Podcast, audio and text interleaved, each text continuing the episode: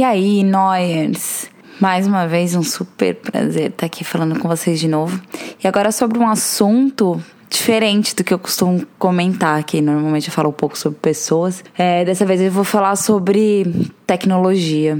É, no início do ano, mais precisamente em abril, eu fiz um curso na Perestroika chamado Friends of Tomorrow. Além dos 15 dias de imersão lá em Porto Alegre, que eu entendi um pouco do que é futurismo, que a gente conversou sobre organizações e tecnologias exponenciais, o impacto disso no nosso mundo de hoje e principalmente no mundo que veremos no futuro.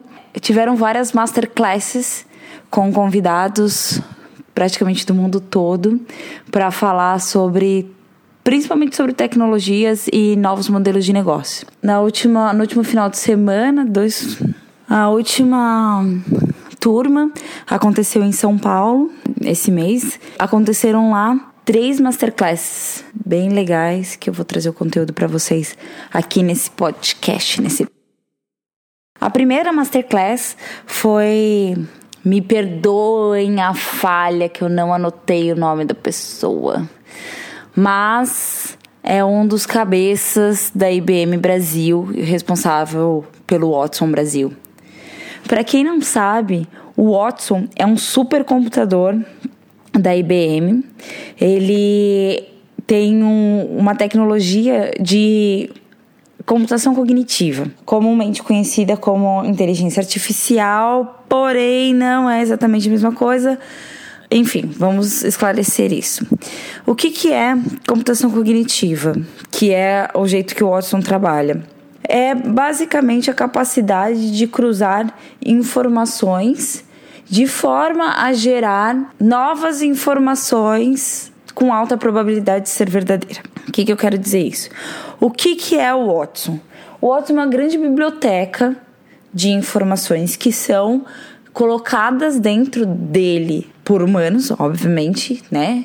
Uh, até agora, pelo menos, por humanos ou por outras máquinas que ele escaneia o disco rígido e ele é capaz de cruzar informações para responder perguntas. Ou seja, ele tem a capacidade de compreender perguntas, acessar o seu banco de dados e, ainda que ele não tenha a resposta exata para aquela pergunta, analisar diversas variáveis correlacionadas àquele tema que geram uma resposta com alta probabilidade de ser verdadeira. Tá, pontos importantes. Estamos sempre falando de um campo de conhecimento. Então não adianta você perguntar para o Watson alguma coisa que não tenha sido imputado nele. Ele não é capaz de raciocinar sem o input de informações. E ele funciona basicamente como aqueles probleminhas de lógica que a gente vê por aí até em revistinha de banca. Ah, um espanhol mora diretamente à direita do homem que mora na Casa Vermelha. O alemão mora na Casa Azul. O italiano mora na segunda casa. Aí você tem que dizer quem mora na primeira casa, na segunda casa e na terceira casa, a cor e a nacionalidade. É exatamente a mesma coisa que o, IB, que o IBM Watson faz. Ele cruza as informações que são dadas para ele como verdadeira e gera respostas de alta probabilidade, certo? Massa, por que que isso é muito, muito impactante para nossa realidade? Porque ele, além da capacidade de ler as informações, ele tem a capacidade de gerar respostas probabilísticas que não foram imputadas diretamente. Essa é a diferença entre um Watson uh, para um sistema normal de perguntas é, relacionadas a uma pesquisa. Então, quando você coloca no Google uma palavra que você quer pesquisar, o Google te traz uma série de sites que tem aquela palavra. Isso é um sistema de busca.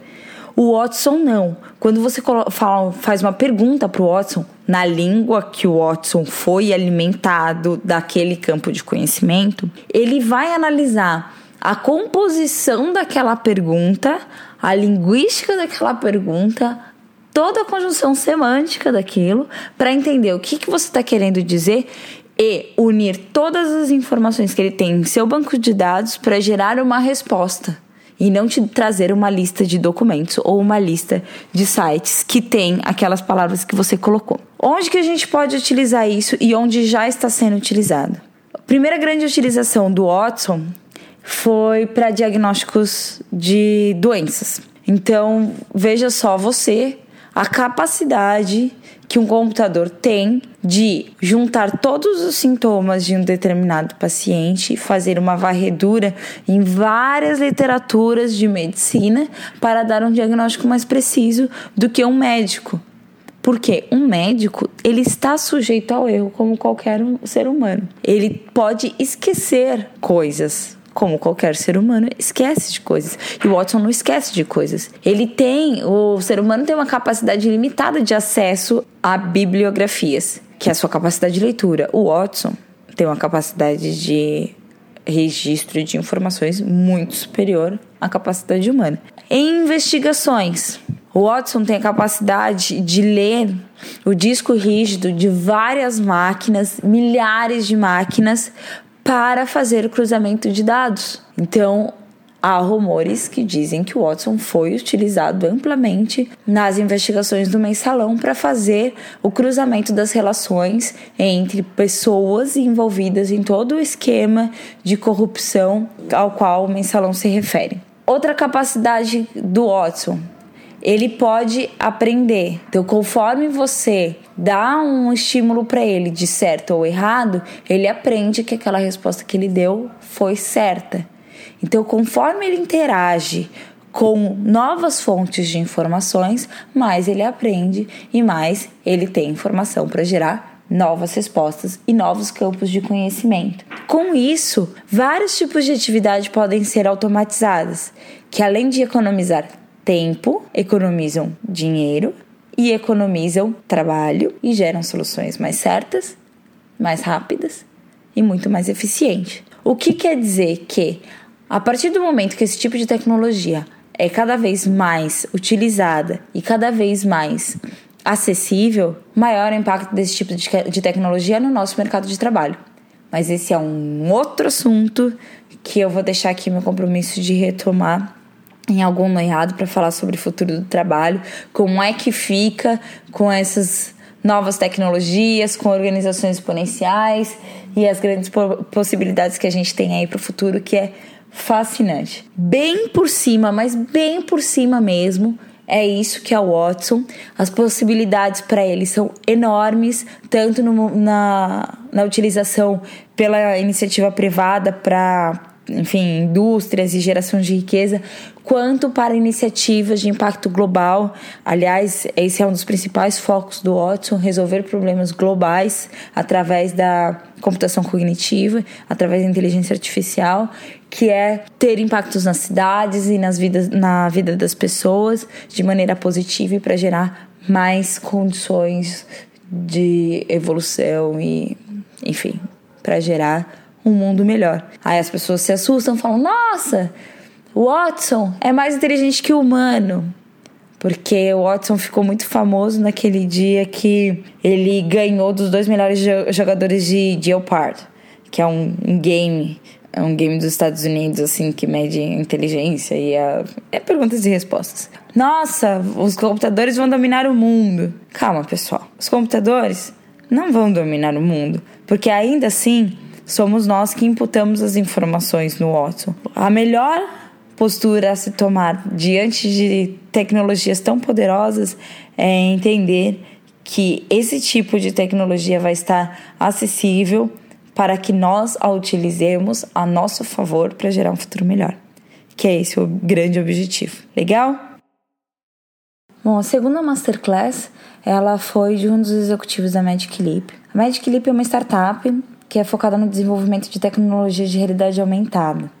Mais do que isso, ela é focada no desenvolvimento de realidades mixadas. Ela trabalha com realidade aumentada, realidade virtual e robótica, a fim de gerar uma nova experiência de interação do usuário com a tecnologia e integração disso com o ambiente em que se está, em que se vive.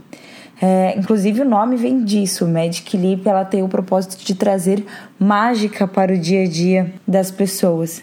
É uma startup que hoje ela vale 5 bilhões de dólares, apesar de não ter nenhum produto ainda. A última rodada de investimento ela captou 793 milhões e meio de dólares. Quem fez esse investimento foi nada mais nada menos que Alibaba. E a empresa já tinha a Alphabet, que é a holding que controla o Google, e a fábrica de semicondutores, a Qualcomm, entre os seus investidores. Além de Warner Bros. e braços de investimento de JP Morgan e Morgan Stanley. Ou seja, é uma startup em que todos os grandes investidores estão apostando porque realmente tem como foco de desenvolvimento algo que deve trazer uma nova experiência e uma nova relação nossa com as tecnologias. É, se vocês derem uma pesquisada no Google sobre patentes da Magic Leap, vocês vão entender no que eu estou falando. Eles assumiram o desafio de trazer a realidade aumentada para o dia a dia das pessoas através de experiências que podem mixar todas as tecnologias que eu comentei. Esse tipo de experiência ele pode ser utilizado tanto na em jogos, como é o caso do Pokémon Go. Bom, Pokémon Go foi na verdade um grande MVP para eles, porque foi a primeira vez que a realidade aumentada teve uma aderência tão forte. E aí eles até tiveram uma sacada muito legal com o Pokémon Go que para aumentar a aderência da realidade aumentada, é importante que se tenha comunidade, que é uma das grandes ondas que mudaram o comportamento é, social na, na rede a partir, obviamente, do surgimento das redes sociais. É, o desafio da Magic Leaps é trazer a realidade virtual, a realidade aumentada e a robótica para o nosso dia a dia de maneira não invasiva. Aí você me diz, poxa, mas isso já foi proposto pelo Google através do Google Glass e não colou. Exato. O Google Glass é um exemplo do que a Magic Leap trabalha, tá? Porém, eles entendem que você colocar algo no seu rosto para ter acesso à realidade aumentada é algo que o consumidor ainda não está disposto a fazer, porque é invasivo. Então, eles assumem como desafio não só esse, mas outros pontos importantes que hoje impedem a aderência da realidade aumentada.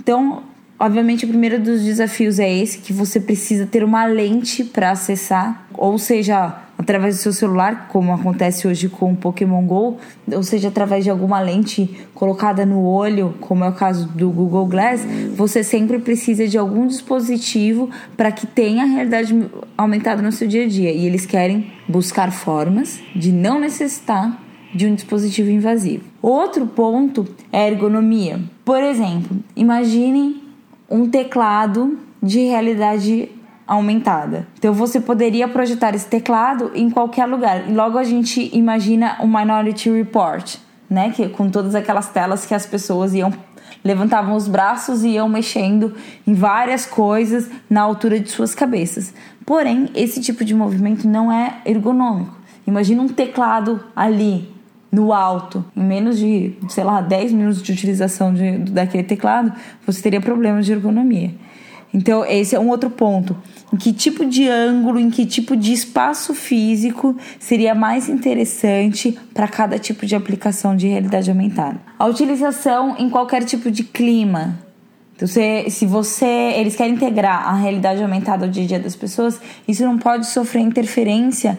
Chuva, por exemplo. Ou seja, quando está chovendo, a pessoa não tem acesso à realidade aumentada. Imagine você um deficiente, qualquer tipo de deficiência, que a realidade aumentada aparece para ajudá-lo a se locomover. Por exemplo, um, um, deficiente visual, em que a realidade aumentada está ali, falando para ele aonde ele está e imer, emergindo ele em, com informações tal.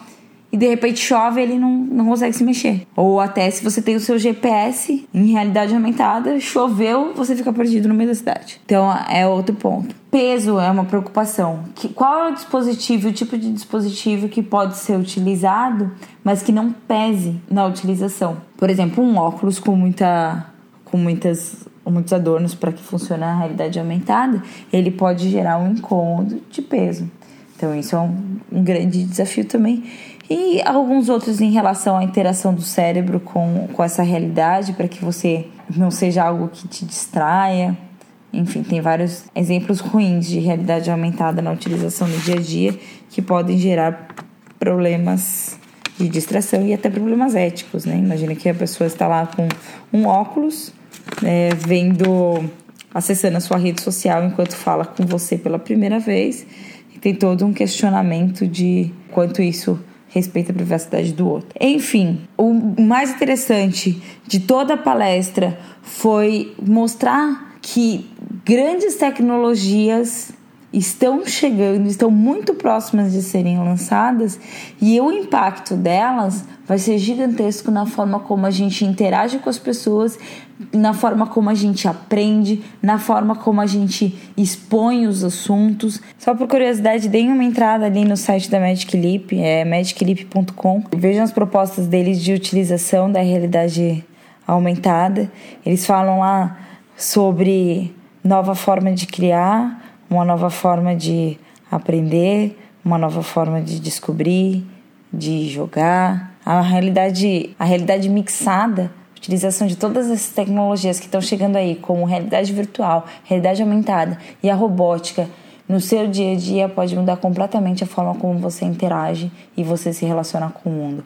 Pensa nisso e vejam as grandes possibilidades que estão para surgir. Que sorte a nossa que a gente vai poder ver. Bom, e a segunda palestra do terceiro dia da Masterclass foi com o David Venturelli, que é quem opera o computador quântico da NASA. E ele veio explicar sobre o que é a computação quântica. Computação quântica, computador com processamento capaz de desenvolver cálculos de mecânica quântica. A principal diferença é que a computação normal utiliza processadores de uso de números binários né, que são os bits. Os bits, eles se comportam de forma a assumir valor 0 ou 1, um, certo? No caso da computação quântica, o grande segredo é que há uma série de elementos da física que podem ser usados como bits quânticos, que recebem o nome de qubits, como um fóton, o núcleo de um átomo ou de um elétron. Essas pequenas partículas, os qubits, elas se comportam de maneira semelhante à dos bits, mas com uma diferença significativa. Eles podem assumir até três valores distintos. Além do 0 ou 1, um, ou 0 e 1, um, eles podem assumir esses números simultaneamente. A posição de dois valores é chamada de superposição. As contas que é, são capazes de realizar os computadores quânticos, elas não são tão simples elas vão bem além dos, do que as contas que hoje são realizadas nos processadores normais. E isso permite, essa qualidade dos qubits, ela permite que sejam realizadas simulações e contas em espaços-tempos diferentes simultaneamente. Os bits quânticos, eles funcionam com um coeficiente 2 e o número de bits é expoente da conta. Resumindo, um par de qubit é a representação de 4 bits, um trio de qubit equivale a 8 bits comuns e assim por diante. Tá, ótimo. Mas qual a importância disso? A, utiliza, a utilidade disso é basicamente a velocidade com que esse computador consegue realizar cálculo. Eles são mais rápidos para tipos especiais de cálculos que é justamente o que exige a mecânica quântica e que pode tentar explicar fenômenos da, da física quântica. É, sobre física quântica, eu tive a audácia de falar numa mini class que já está preparadinha para soltar soltar para vocês aí nesse, nesse super podcast e que em breve vocês terão mais notícias. Mas voltando, a utilidade desse, dessa computação quântica é que ela consegue fazer cálculos 100 milhões de vezes mais rápidos do que um PC comum, que foi o que anunciou o Google e a NASA é, em relação ao The Wave 2, que é o computador quântico que a NASA está utilizando hoje. Isso quer dizer que ele utiliza um segundo para realizar cálculos que um processador normal levaria 10 mil anos para fazer. A rapidez da computação quântica, ela consiste na redução dos cálculos para chegar até um determinado resultado. Ou seja, não quer dizer que as tarefas serão realizadas mais rápido. É preciso trabalhar com operações e algoritmos específicos. Ou seja, ele é diretamente desenvolvido para a realização de cálculos de mecânica quântica. Hoje, a utilização da computação quântica pode ser para quebrar qualquer tipo de dado criptografado. Hoje, todos os dados que são criptografados nos sistemas de hoje, eles podem ser quebrados com a computação quântica em questão de segundos. Ele pode ser utilizado para simula simulação de fenômenos da física quântica e comprovar coisas que até hoje a gente não conseguiu comprovar 100%, é, que, é, que são teorias, ou até para agilizar o processo de inteligência artificial. O Google, através de computadores quânticos, eles têm interesse em acelerar a gama de serviços oferecidos pela internet. Já a NASA, ela pretende aplicar a tecnologia em tarefas que exijam maior exigências, maior exigência de cálculos como os cálculos orbitais, controle de tráfego aéreo, e mapeamento de mudança de, de clima. O que ficou muito claro ali na, na apresentação do David foi que a computação quântica ela está iniciando o seu desenvolvimento.